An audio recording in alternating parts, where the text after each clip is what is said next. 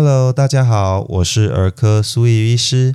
今天的儿科怪兽日记，苏医师想要跟大家聊一聊智能障碍。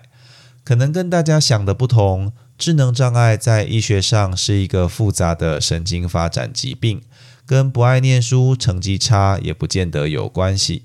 为什么想聊这个主题？其实是前阵子有个妈妈带孩子来找苏医师，她认为孩子在学校的表现不如预期，常有忘东忘西的情况出现，想知道孩子是否有神经发展的疾病。于是我们仔细的询问了孩子生活的状况、遭遇的问题与学习的内容，排除一些诸如自闭、过动等情况，或者是视力、听力的障碍。也做了完整的身体检查与神经学测试，发现孩子其实发展一切正常，不但没有神经发展疾病的证据，甚至部分的认知与社交能力还优于同年龄的大多数孩子。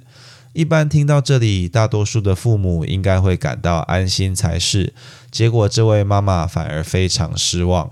一问之下才知道，原来孩子读的是从入学开始就有能力分班、以升学为主的私校，小小年纪就必须双语教学，并且背诵大量英文单字，连运动能力都相当要求。孩子虽然在同龄孩子里表现优异，但跟这些经过精挑细选与严格训练的同才相比，还是差了一点。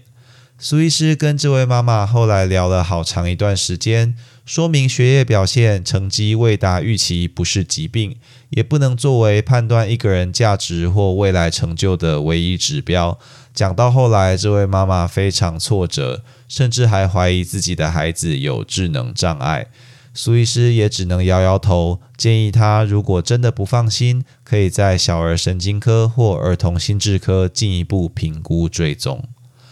望子成龙，望女成凤，每个孩子都是爸爸妈妈的心头肉。但如果矫枉过正，期待每个孩子都能拿诺贝尔奖或成为奥运选手，那就只是徒增自己的压力与造成亲子关系紧张罢了。言归正传，医学上的智能障碍讲的是一个人在认知或适应功能上同时出了问题。在认知方面的能力，举例来说，就包含了学习、逻辑、问题解决与判断能力等；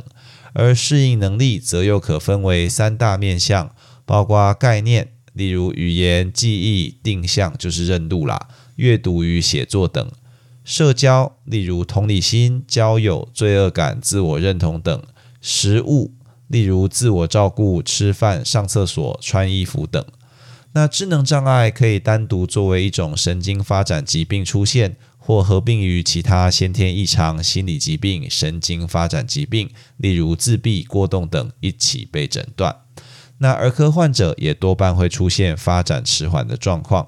因此临床上如果怀疑有智能障碍，通常第一步就必须评估孩子完整的病史与身体检查。包括过去发展的状况、曾经罹患的疾病、在家上学时实际的情形等，并且排除容易合并发生的身体问题，例如视力或者听力障碍。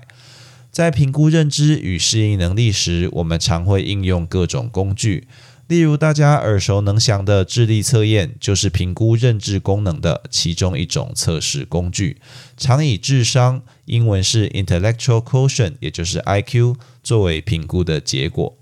智商如果低于七十，就有可能患有智能障碍。但必须强调的是，智力测验存在许多的限制，也不宜作为评估认知功能的唯一准则。比较完整的评估与病史询问，往往会比 IQ 更为客观而有参考价值。举例来说，假如一个人的智力测验表现不佳，IQ 不到七十分，但他的适应能力正常，在生活中可以自理，有正常与人互动交友的能力，也能学习语言与一般的加减乘除，那这就不能算作有智能障碍。更进一步的说，智力测验常常是不准的。例如，可以透过训练来提升分数；过去的生活与学习经验，例如父母的教育程度、孩子居住的地点等，也会很大程度左右智力测验的结果。同时，如果智力测验已经过时了，也会让测出的智商大量灌水，也就是所谓的福林效应。它讲的是在过去一个世纪里，我们就观察到全世界人类的智商都显著的提升。那这当然有很多重的原因在里面啦，比如说营养改善啊、教育普及等等。而要评估适应能力所使用的工具就比这更为复杂了，比如常用于儿童心理评估的贝利分数等。那苏医师就不在这边一一赘述了。总而言之，想要分享给各位爸爸妈妈们的重要讯息是：这些评估工具与分数，他们的目的在于找出真正需要帮助的孩子，并评估他们在各个面向的需要。并不是拿来比较或者是推估孩子将来成就用的，而智商或者任何评估的结果，也不应该与个人的价值挂钩，或视为教育的方针与目标。就像苏医师在之前自闭症与过动症章节分享过的，孩子上课不认真听课，但看漫画看得很起劲，不见得就是注意力不足，哦，很可能是老师上课上得很烂而已。那考试常常不及格的孩子，也可能下起棋来就无人能敌。苏医师自己的母亲在大学任教，他早年自己上大学时，第一次做智力测验，就因为从来没做过的关系，拿了个不到七十分。而我自己本人在小学时，由于上课都在看自己的书，也曾被不专业的老师以为是智能障碍。那这些例子都提醒我们，全面仔细评估孩子的重要性。更现实的是，研究发现，家庭收入比起这些分数，与孩子未来的学业成就与收入更为相关。智商高个几十分，还不如爸妈年收多个十万块呢。而偏偏收入又跟上一代的收入相关。在知道这些后，实在是不宜再为难孩子跟自己了。苏医师认为，还不如专注在当下，过着自己认同的人生，来得有意义多了，对吧？在结束今天的节目前，苏医师要跟爸爸妈妈们报告：由于最近实在是太多工作与私人的事物产生，儿科怪兽日记的更新常常都是压缩睡眠与休息时间来完成，觉得有点负担，也失去了当初想要开心跟大家分享内容的精神。因此，我们会先暂停下次的定期更新，预计在十一月六号再次上线。苏医师也会利用这段时间，将基线的一些事务完成，也认真思考一下未来频道更新的模式与方向。如果有任何想法的爸爸妈妈们，也欢迎来信给我建议哦。